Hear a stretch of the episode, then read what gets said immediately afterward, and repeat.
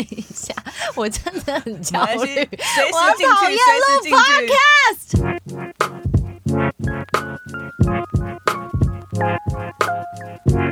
今天星期三。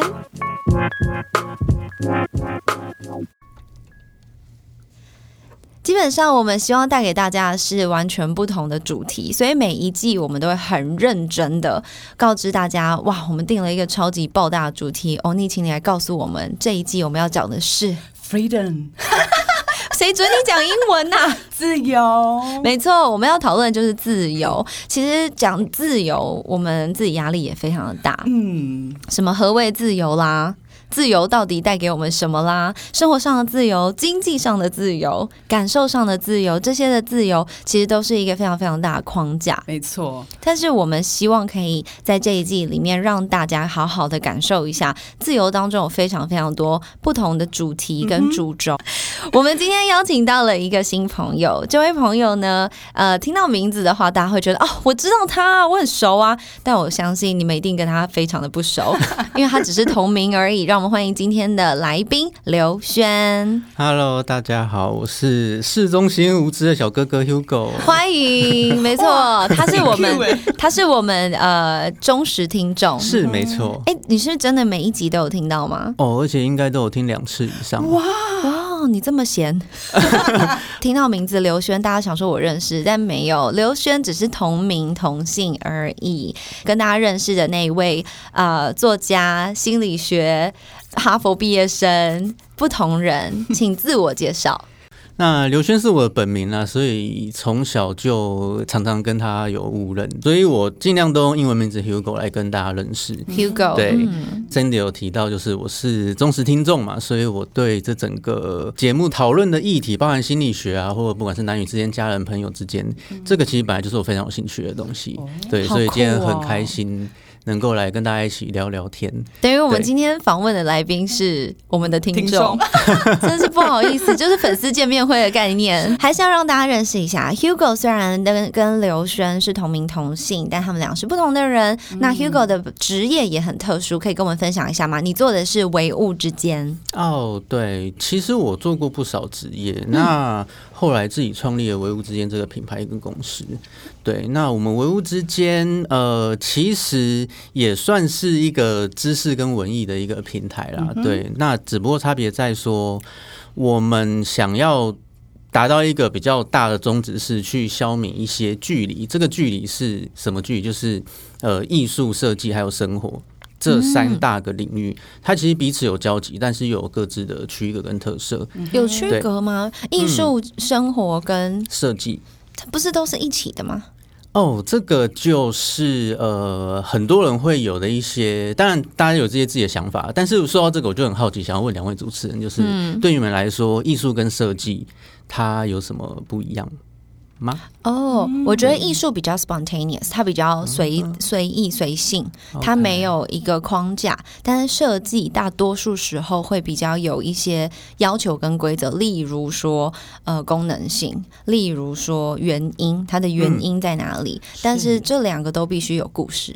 哦，我们的主持人果然是主持人两座金钟，对啊，真的是了不。起啊！我可能就讲的很直白，艺术就是嗯跨博看不懂，设计其实也就是 跨博，没有设计是有它的目的在而去设计。嗯，但是我觉得设计是比较刻意的行为。嗯，哦，对，这个理解其实蛮正确，但是我们可以把它就是简化一点来说，其实设计是为了解决问题，所以目的性就是这么来的。所以设计是为了解决某种特定的问题，那它目达到这个目的的话，它是讲的是这个过程。可是艺术更多讲的是呃呈现它背后的想法，对，透过任何一种媒介。讲白话呢，就是让它平易近人一点，然后让大家都对美学有兴趣。对，所以我们唯物之间的外显上是一个译呃译文媒体。对，那我们的我们这个媒体就会产出很多的内容嘛，就会朝我们刚刚讲的三大方向：艺术、设计跟生活这三大类的文章内容去去分享跟传递给大家我们的想法。但是其实我们有个内核，就是这要讲到我们品牌名称“唯物”之间，“唯”其实就是思维，对，然后“物”是物品。对，所以其实我们就是在找这两者当中的连接，因为我刚刚讲到，我们最大的宗旨是希望就是让这件事情变很好懂。嗯，对，那物品它是具象化的东西，所以你你如果要。猜测或感受到背后因素，可能会觉得很遥远或者是不懂。可是如果你能够看到摸到那物品本身，它就会变得相对的更接近。对，所以我们蛮强调，就是我们的内核，就是我们会去找符合我们这个想法的这些设计品，或者是或者是小的生活艺术品。嗯，对，然后来介绍给大家。所以你的平台比较像是一个 content oriented，就是呃。把其他的内容放整合过了之后，摆上这个平台，包含文字的，包含，因为我看到你们还有在卖耳环啊、项链、戒指，然后有又有一些专访，所以其实乍看之下会有点。不确定，但你刚刚讲说这是一个媒体的话，所以它是一个媒体的平台，它上头的各式各样的东西都是经过选择之后摆上来的。内容的部分几乎都是我们原创的，从内容衍生到的物品的部分，就有分我们自己原创的，或者是我们去找到别人原创的。我刚刚突然想到一件事情，就我之前读了一本书，呃，其实这几年，大概这五六年的，甚至十年的时间，大家都在讨论所谓什么正念啊，什么。正向力量啊，相信就会发生啊，这类事情。但是我真的有去读了一些嗯比较科学的书，然后就讲说，当你在想一件事情的时候，你的大脑真正的这些 neuron 那个啊神经元，它们互相通知，然后呢，当它互相通知，它就会产出一种化学物质，而这些化学物质会生成一个蛋白质，点点点点点点点，到最后你的意念它就会变成一个实体。我觉得这就是唯跟物思维成为一个实体，这中间的这一条。线，所以把这两个点连接在一起，同时也可以套用到我们的 podcast 里面。因为我后来有想到，就是当当我们在跟大家分享所谓的思想的时候，呃，我们一些原则啊，一些方向，我们分享了关于感情、关于交友、关于关系、关于自己，甚至你看我们之前在讲，就是。什么东西要怎么吃？要怎么吃才能成为一个人的样子？这些其实说真的哦，它就是在思想跟行为当中做一个连接。希望大家可以去好好的感受一下。如果我今天我的最终目的是成为一个像样的人，嗯，那你当然要去界定像样的人是什么样子。那那个人他应该会有什么样的 lifestyle？他要做出什么样子的抉择？因为我们我觉得人类最幸福的就是我们永远都有选择。我觉得即便是在最没有选择的状况下，我们都是有选择的。对，就是很多时候，当你觉得你的人生已经黑暗到一个地步，你觉得好，我没辙了，我没办法了的时刻，你都还是在选择。我觉得听众在听到这段的时候，应该眉头一皱。什么叫发现案情并不单纯？对 他们想说，完蛋，这集我可能要听好多遍啊。没关系，因为我们刚刚有讲，我们这一集想要讨论的大主题是自由。其实讲到自由，我也很想问问两位，你们觉得自由是什么？我觉得每个阶段都有每个阶段的自由，就像学生时期，父母不会支配我，他们选择是支持我，那是那时期的自由。嗯，那长大了之后，我觉得出了社会，我可以做很多能够去发挥我的所长，然后自我支配。再就是符合这世界的社会道德观，那对我来说这也是一种自由。OK，其实我觉得这个概念对我来讲很简单，就是如果能够有越完整的控制、主控自己的权利，不管是呃我的时间、我的行为，或者是好经济的自由，这些都算对。所以有越高的掌控权，那我就有越高的自由度。嗯，所以两位都讲到同一个动词，哎，就是控制。支配。对支配掌控，呃，我之前小小一点的时候，我一直在思考说何谓自由，因为我们一直很想要获得自由。小的时候可能觉得。就像你刚刚讲的，在学校学生时期，我如果可以今天上运动课，可以只穿运动短裤，然后不用穿制服，你就会觉得耶，这就是一种自由。呃，多年前北一女的学生们，他们花了蛮大的力气在跟学校抗争，当然这也牵扯到性别意识的问题，就是他们在抗争，他们上学可以不要呃穿裙子。那当然，当时他们那一届的孩子们，他们抗争成功了，而这件事情竟然上报纸。嗯。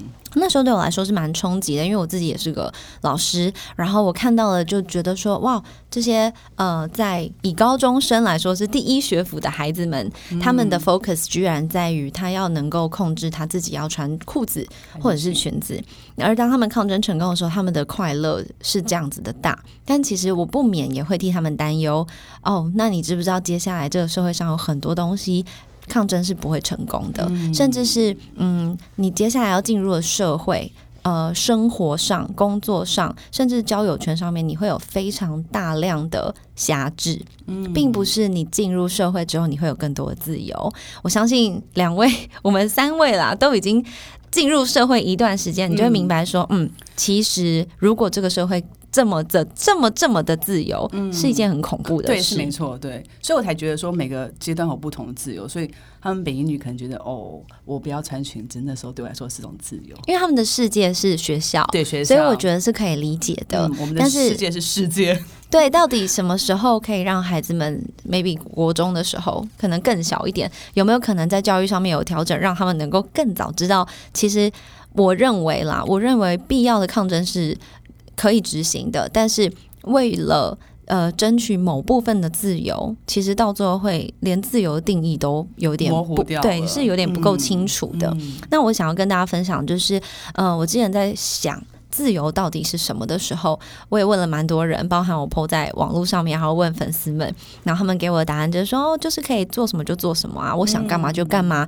古代还有那个，只要我喜欢，有什么不可以？这综艺节目的梗吧？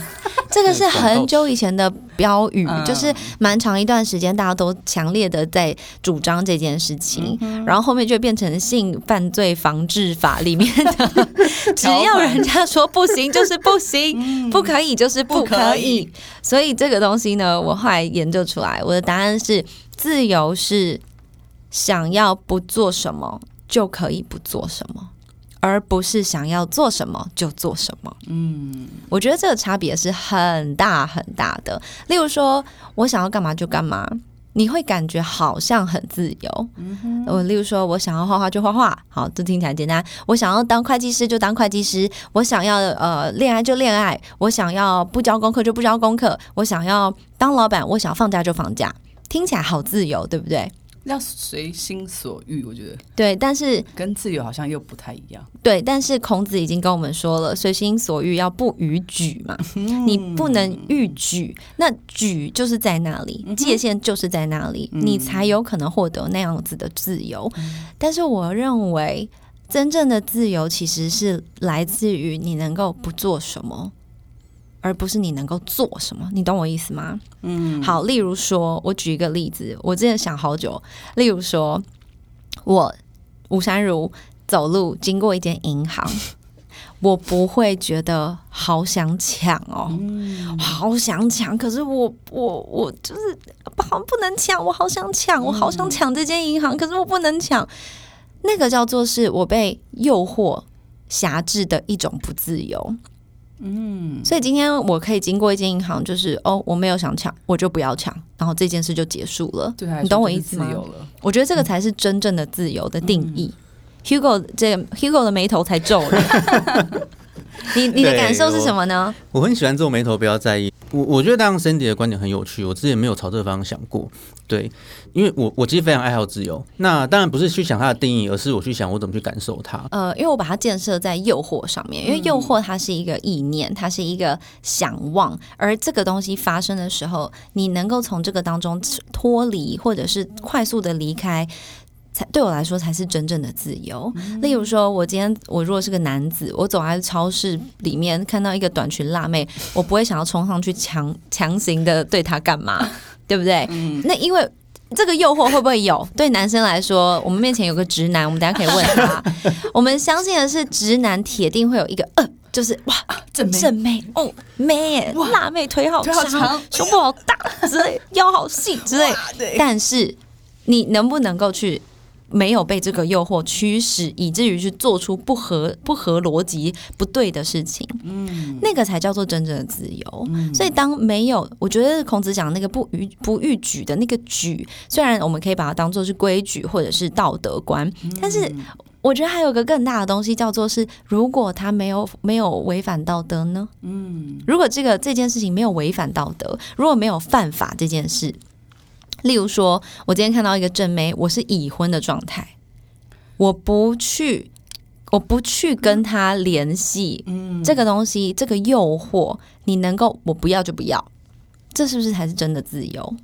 在对得起自己的状况下，选择做出，呃，不越矩，yes or no 的选择，right？嗯。我我觉得这个很值得深深的思考，因为我们大多数人在聊这件事情的时候，最终还是会回到正不正确。但我今天要请大家花一点力气思考的事情是，自由的人生。其实并不是你想做什么就做什么，而是你不想做什么的时候就可以不做。前面举了那些什么，哦，不用交功课啦，不用这些，其实是非常浅薄，那并不是自由，那个是一种自自己觉得自己有得到控制跟掌控权的一个感受。而真正的自由，我们想要跟大家探讨的，其实是你因为不被辖制，所以是自由的。所以，我们今天要跟大家分享，其实是改变的五个层次。嗯，那改变的五个层次是什么呢？在追寻在追寻自由的路途上面，我们势必会有很多想要做出来的事情。呃，这些改变到底要怎么样陪伴我们走到自由的那个感受里面？第一个就是环境。当我们遇到问题的时候，我们第一个改变其实就是环境，真的就是哎，我跟你讲最简单，风水不好，赶快走。哎呀，这边就是我跟你讲，在这个好烦哦，不行啦，有这种东西，离开那边，有人离开台湾，有人离开离开那个 那个生活圈，有人搬家，有人用改变环境的方式来让自己感受更自由。其实，在疫情期间，大家应该非常有这种感觉吧？当你被关在家里的时候，大家做的最最多的事情是什么？大扫除。对。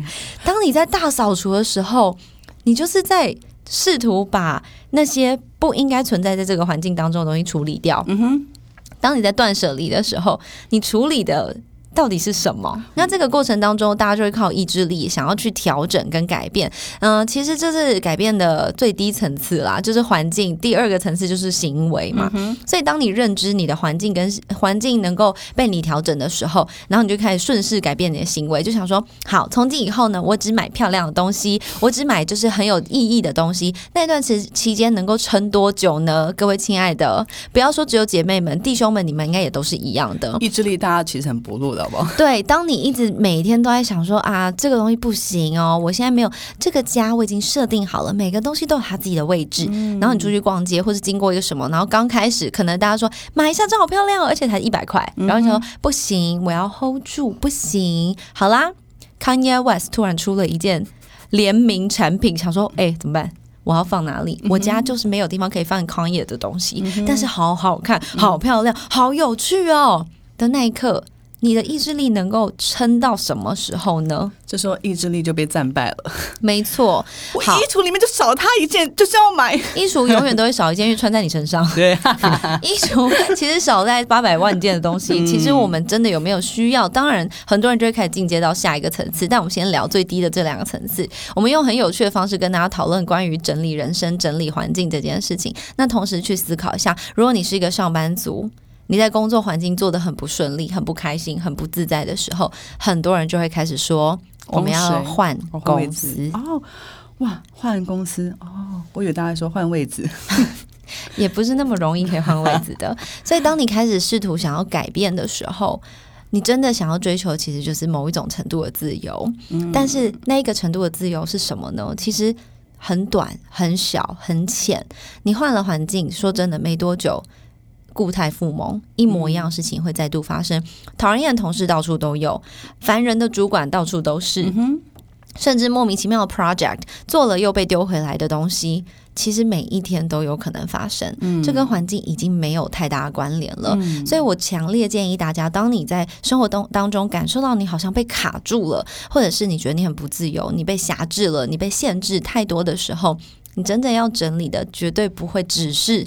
改变一个环境，嗯，但当然，这当中还是有可以执行的事情。其实大扫除啊、整理啊，甚至是断舍离，这是前阵子非常大家真的很爱聊的话题。我觉得是可以做的，嗯，可是这绝对不会能够完整的、完整的改变你的问题。为什么呢？因为环境还有思想。还有你的感觉是全部挂钩在一起的，嗯，很难解决真正的问题。嗯，哎，不过唯物之间呐，我想问一下哦，像你们这种希望把设计、艺术还有生活放在一起的人，你是不是要花很大力气教育大家，或是陪伴大家去找到所谓生活的美感？嗯，才有办法至少在最低层次能够做出一点改变。嗯应该说是分享吧。对，就是我们尽量在一个呃已经了解这件事情的情况下去把我们知道分享给大家。对，所以就是说，大家想要去感受这件事情的时候，不需要有压力，他可以从一个呃生活当中你自己觉得。好的事情，或者是你觉得对的事情，那你今天觉得什么东西美，它就是美的。你要先这样相信自己。我觉得，当大家在人生活跟生命当中遇到问题的时候，我们刚刚说了，改变最低的两个层次，一个是环境，一个是行为。嗯因为我们开始试图改变自己的环境，转变之后，或许会有短暂的效果，但它到底能够撑多久，我们不知道。所以在找寻美的过程当中，现在生活当中，我们就会常听到一些词汇，例如说仪式感，嗯，小。小确幸，但我真的是，我不喜欢小确幸，我也不，我不喜欢仪式感，我不喜欢小确幸，我们两个加起来就是都不喜欢。没错，呃，之前有一个很可爱的讲法，就是如果我有大确幸，我为什么要小确幸？没错，如果我的生活本来就很美，我为什么要追求仪式感？我的生活当中每一件事情都很美的时候，其实就没有仪式感啦，因为它是一个理所当然的美的存在。我觉得应该说，不要去追求这两个，去追求怎么样去让自己的生活。就过得美，嗯，我觉得我们可以继续往下讲，因为行为上面的改变就是我们刚刚在讨论的，这些都是很重要的事情，但它绝对不可能解决你的问题，因为你就算换了公司，你还是同一个人；你就算换了同事，你还是同一个人。然后呢，你的行为改变，好像就是说啊，每次我这样，同事就会骂我，好好好，那我们不要造成对立，我们很 nice 的跟所有人相处。但是你今天跟呃，你再用更 nice 的方式跟任何人相处，首先。你没有办法控制别人，嗯，所以你终究还是会回到同一个回旋当中，那种痛苦、那种委屈，甚至开始会有一个形容词，就是啊，反正大家就这样啦，我就是社畜啦，社畜有没有？就是其实说真的，我觉得如果走到那个田地，你都用这样的方式形容自己的话，那你也可以想一下，为什么别人会用这样的方式对待你？因为这就是你选择的嘛，嗯。好，那再来第三个阶段的改变是什么呢？就是能力，能力上的改变其实蛮有趣哦。它并不是你真正的能力，而是你自我认知的能力。OK，我认为我的能力到哪里，就是我能力的天花板。嗯哼，但很多人会透过。自己的认知来决定你可以做到哪里，但是你在别人眼中是什么样子，其实不一定的。那当然，如果你自己觉得你可以做超好，别人觉得你明明就没有的话，这是你自己要去面对的问题哦。但我现在讲的是比较像是你认知你只能做到十楼。但是其实，在别人眼里，你是可以做到五十楼的。那这个其实是差非常非常大。这个认知，嗯，我之前就有讲过，最重要是知道你的 becoming 嘛，你是如何到现在这步田地的。其实，呃，前面的环境跟行为都是你可以不断反复的去改变，反复的去调整，同时你要反复咀嚼跟思考的。过去的这一切建立了一个你，建立了一个哦你，建立了一个 Sandy。而这个过程当中，我如果不知道是什么建立了我，我很有可能把我的能力限定在我认知的范围当中，局限起来了。那那所谓呃无限的可能就不见啦。嗯，因为我就很像一台嗯冷气。嗯，我认知我的温度只能到哪里，这台冷气最低就十六度了，没有了，不可能了。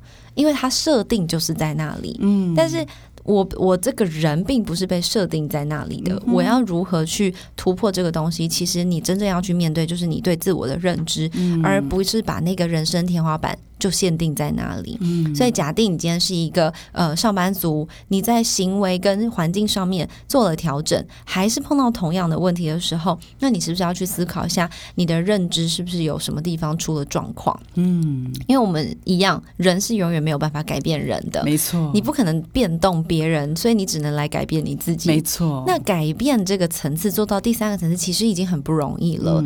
嗯，很多时候已经能够做到第三层次的人，我们在相处起来就会觉得。嗯，他是一个很有脑的人，对，他很愿意思考，他很愿意判断。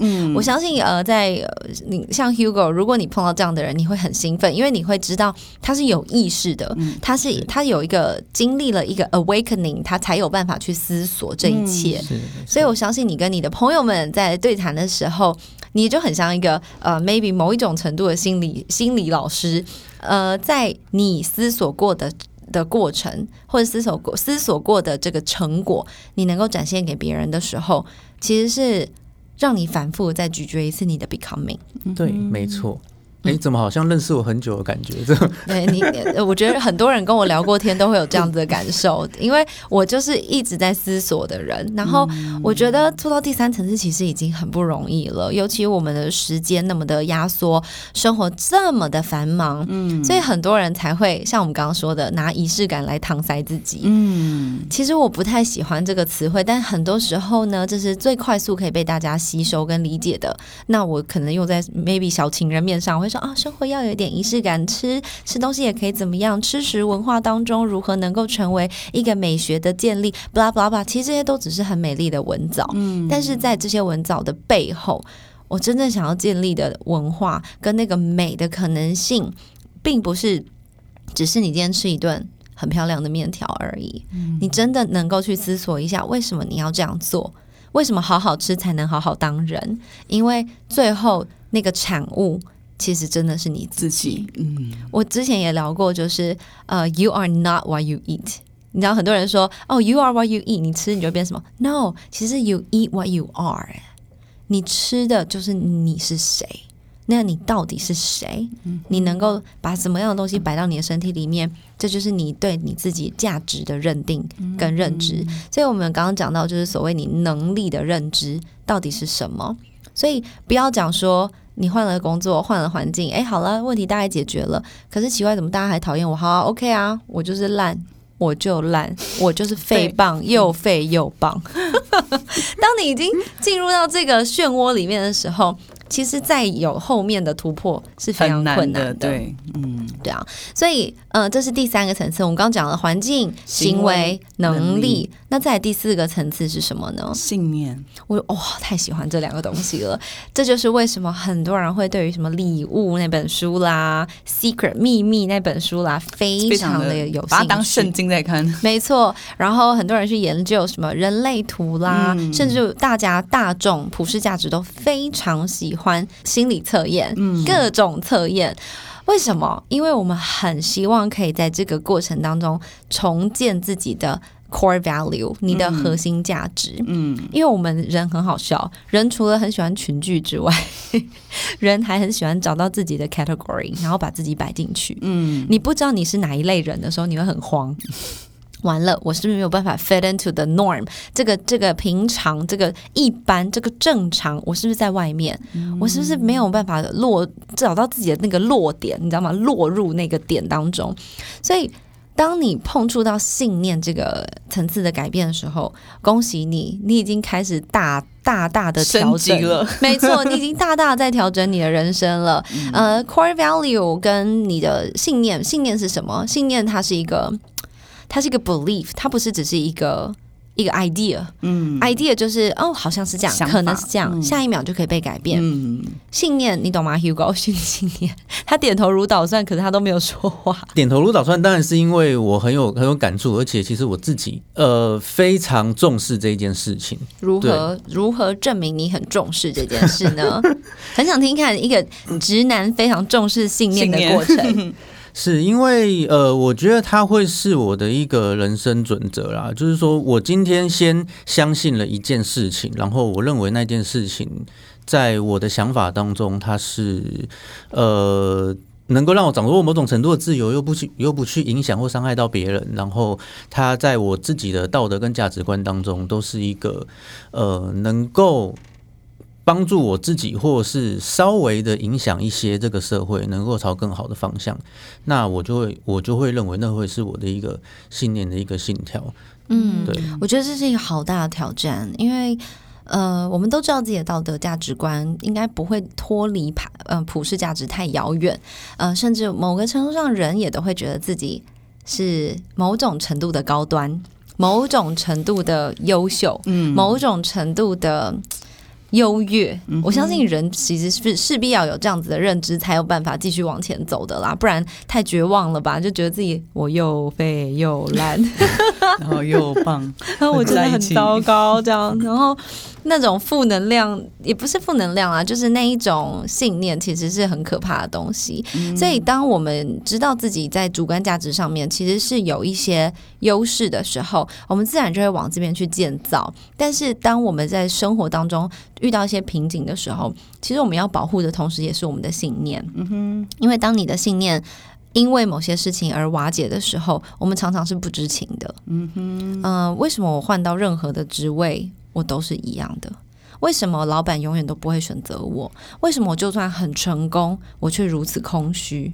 为什么我就算获得了所有大家别人想要的，我仍然在夜深人静的时候觉得我不知道我是谁？嗯，所以这个信念很可怕，它很容易在过程当中让你以为你很有信念，你很有核心价值，但等到有一天有两种，一种就是你拼命努力最后没得到，一种就是得到嘛。好，我们先讲没得到，没得到你就觉得哦，那我过去这段时间是浪费，嗯，我不重要，我。做这些到最后，其实旧社会根本不需要我，我改变不了世界，所以最终才会说好啊，那我们就不要被世界改变就好了。我只能巩固我自己，然后就算了。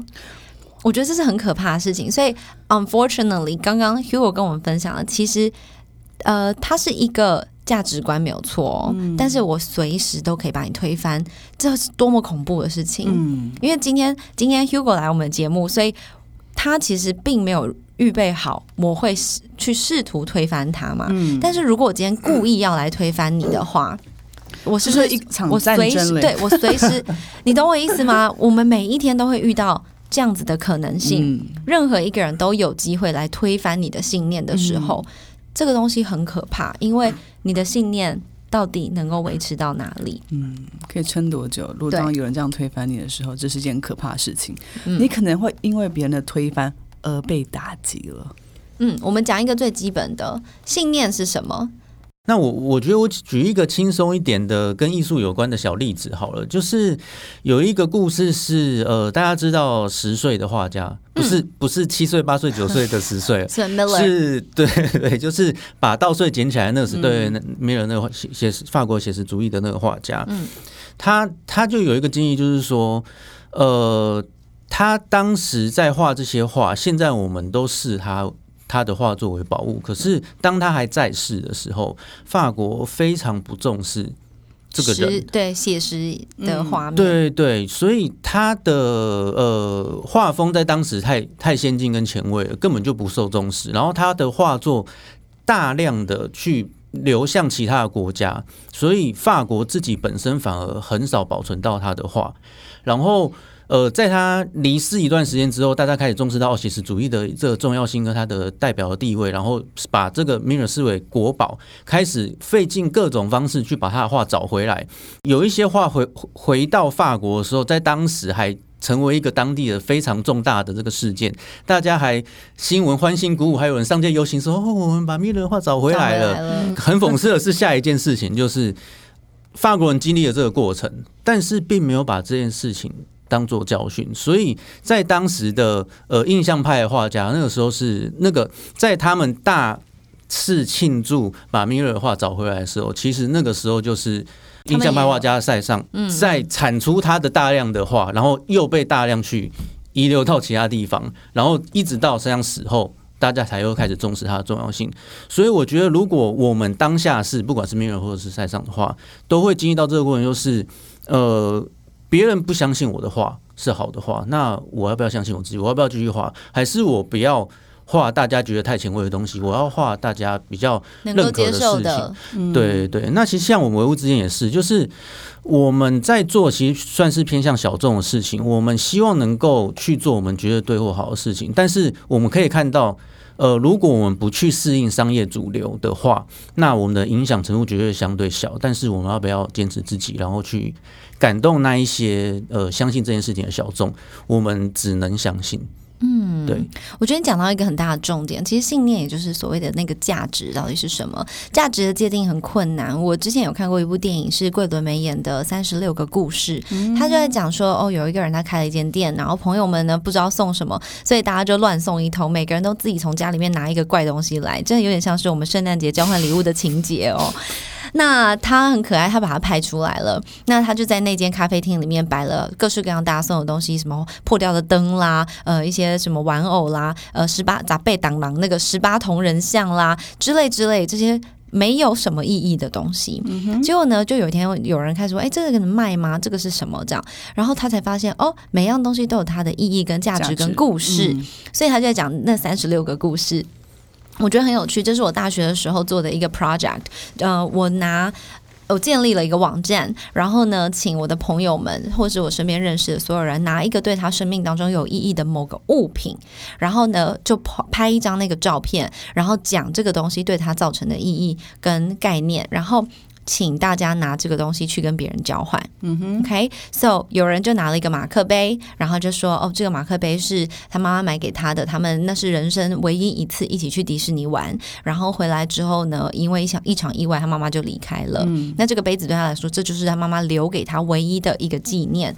然后呢，我们当然不是拿真的要他把这东西丢掉，或者是送给别人嘛，可是是用这个故事去换一个故事。嗯，所以我们就成立了一个网站，然后他这样。做其他人看到之后，他也 PO 了一张他的照片，然后说：“哦，那我也有一个哦。”例如说，有一个人他是一个徽章，然后这个是他的爷爷呃当年在打仗的时候的一个徽章，然后当年他为了得到这个徽章，失去了什么什么什么什么。嗯，那分享这个故事之后，他就把这徽章照片放上来，所以你就会看到这个网站上面搜集了好多人的看起来没有任何意义的物品，可是它的价值是它背后的故事，就它发。发生了什么东西而产生了这个，而这样子的过程其实就是信念。嗯，所以刚刚 Hugo 跟我们分享，就是关于他在品牌上面的制作，就是这个东西到底它的价值在哪里？虽然很多时候是。大众给予它的价值，但同时它从外而内，从内而外，也要有另外一层的价值，它的存在才会有意义。嗯，这让我想到《想见你》里面最有趣的那一句话，他说：“只有你想见我的时候，我们的相见才是有意义的。”嗯，因为我想见你啊，但是你也想见我的那一个 moment，那一个同时的呃火花，才是让这一切有意义的过程。所以，即便今天你创造的是一个平台，我们创造是一个 podcast 节目内容，我写的是一本书，我制作的是呃一一场一个一一集综艺节目，但这一切一切其实都是在你想你也想见我的时候，嗯，它才会有意义。我觉得这个信念用这个讲，大家一定觉得哦，完全理解，理解对。所以，成为一个人。我要如何能够在这个社会上面，在这个工作上面，不管你在哪一个领域，不管你在哪一个位份，你是不是能够在小事上面中心？你能不能够真的把这种微小、微不足道，甚至今天你只是在公司接接电话、倒倒水？或者是你今天做了一个很大的 project，但在别人眼里，拜托你那不过是几百万，我这边是几千万美金，就是很大很大的的的落差也没关系。嗯，就你能不能够在这个当中去找寻你自己为什么要做这件事情？你的 core value，你的信念是什么？把它兼顾到一个地步。我刚刚有讲，还是需要经过锻炼的。没错，兼顾到一个地步的时候。任何人来 challenge 你，你都可以选择相信。嗯，所以我就说，这一切都还是建立在选择。嗯，它并不会不被动摇哦。呃，Hugo 刚刚在讲的这些，我随时都可以试图去推翻它，但是我推翻他，他立刻就反弹回来跟我说：“没有哦，我还是选择相信，因为这是我的核心价值。”他的信念。所以，当你在创作你的、创造你的平台的时候。我对于这个平台，我就会开始有一个认同，就是嗯，我有试图推翻他哦，我有试图跟他说这又不重要，拜托我求一顿温饱都不行了，我还要在这边看你什么生活美学？很多人都是用这样的方式面对人生，也没关系，这是没有对错的事情。艺术最棒的就是它没有对错，嗯。但是今天我能够活成什么样子的人？最大的差别不是你跟我的差别，最大的差别是你跟更好的你的差别。这都是你可以做的选择。所以，我们就要进行到了改变的最高层次。嗯，其实改变这一些啊，就是你可以 apply 到你的生活、你的人际关系、你的 everything，甚至是爱情关系当中。而这些改变呢，它很像爬楼梯。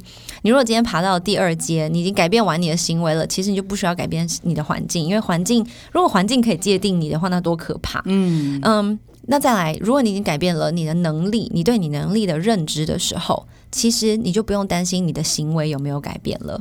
你就不用为了顺应潮流、改变别人，而而去调整你自己的行为，因为你自己知道你的能耐在哪里。嗯，那再往上，我们刚刚讲的信念，如果你的核心价值跟信念是稳固的。你觉得改变环境有意义吗？没有，其实已经不会带来多大的调整了，你只能优化它，但是它并不会让你的生命有更多的。嗯，影响力。嗯，其实老实说，这是我想要跟大家分享的这个呃层次，就一层一层的往上爬，而最后最后最大的一块就是身份。嗯，OK，改变的最高层次就是改变你身份。什么叫改变身份？改变你的身份认知。OK，你今天是谁的小孩？你今天是哪一个？呃，你今天是哪一个层级的社会人士？你今天是做了什么？获得什么成就？获得什么勋章的战士？各式各样的东西，这些都是别人告诉你你是谁。但是 from within 的时候，你从内而外能够告知大家的你是谁，这个身份才是最重要，而且不会被拿走的东西。说到这个身份，来，我们跟大家讲，我们今天是要听什么歌？唉，其实说真的，我们就是想要跟大家分享这首很悲伤的歌，也悲伤也很强烈。对，就是 Coco 李玟的自己，没错，是不是不知道这什么歌呢？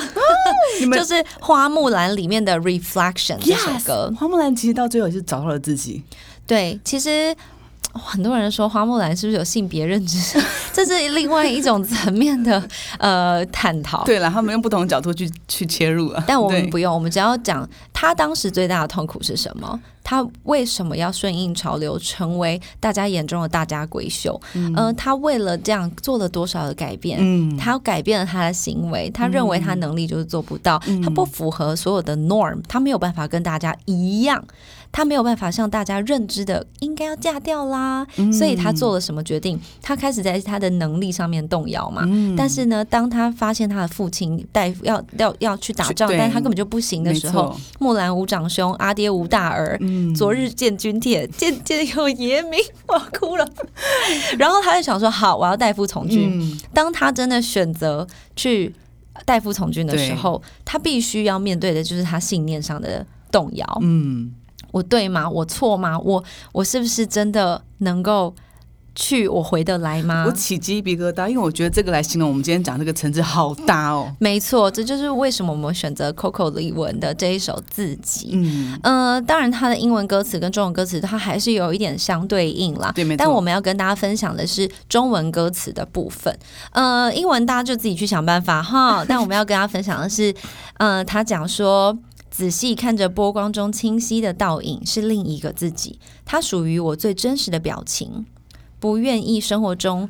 掩饰真心，敷衍了爱我的人的眼睛。嗯，所以他其实知道别人是爱他的。嗯，这些不管是那啊啊啊啦啦啦啦啦啦啦啦那些媒婆们，或者是呃那个他的爸爸、他的妈妈，这这些人其实都是爱他的，甚至他那只小蟋蟀，嗯，都是希望他好的。他的祖灵在卡通里面画的很清楚嘛。对，其实这些所有人都是爱他的，可是他不想去敷衍。他们敷衍他们的眼神，敷衍他们爱他的这个过程。嗯，所以呢，然后最后我心中的自己，每一秒都愿意为爱放手去追寻，用心去珍惜。嗯，然后隐藏在心中每一个真实的心情，嗯，现在释放出去。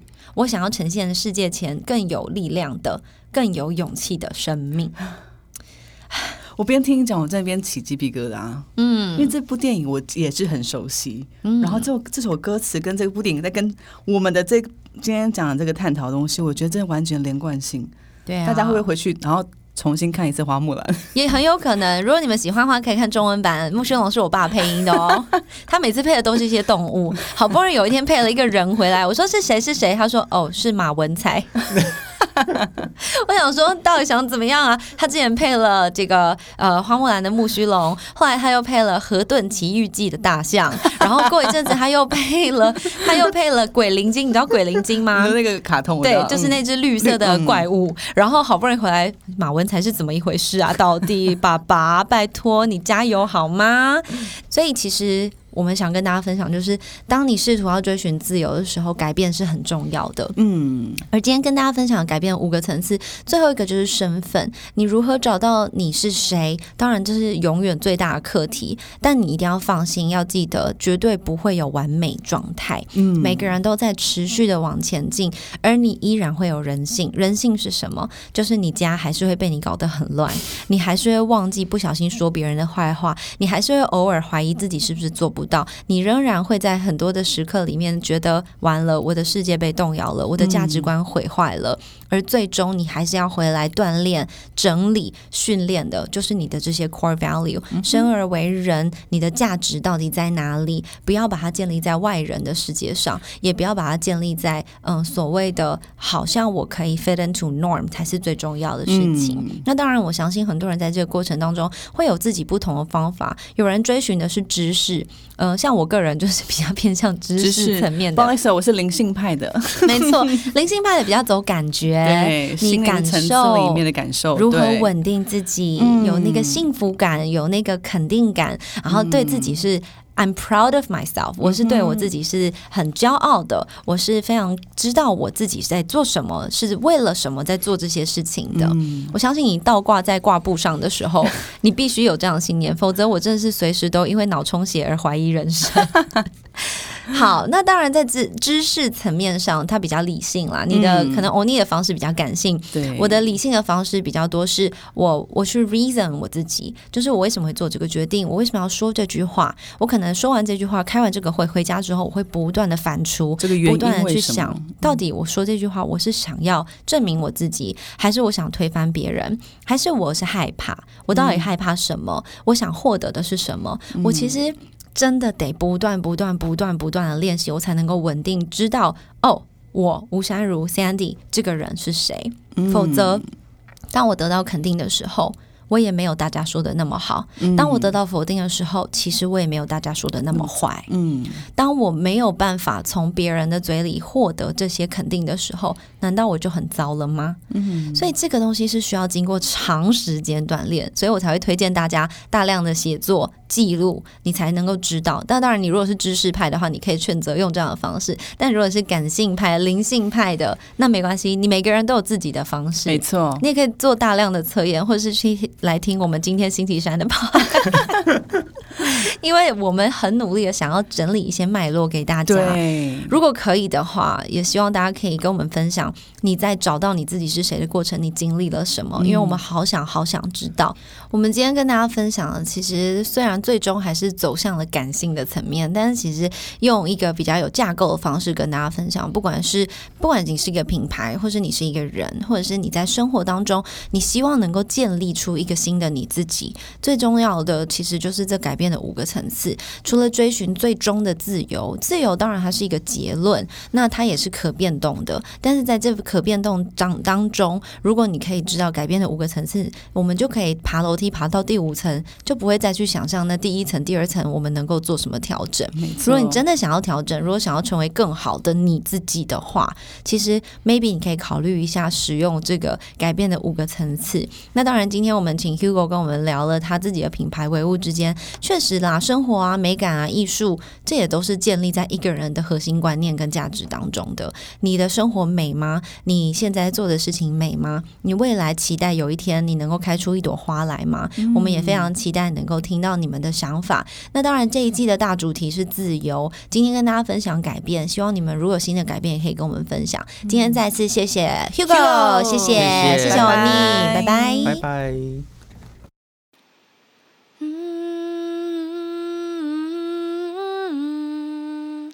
Da da da da da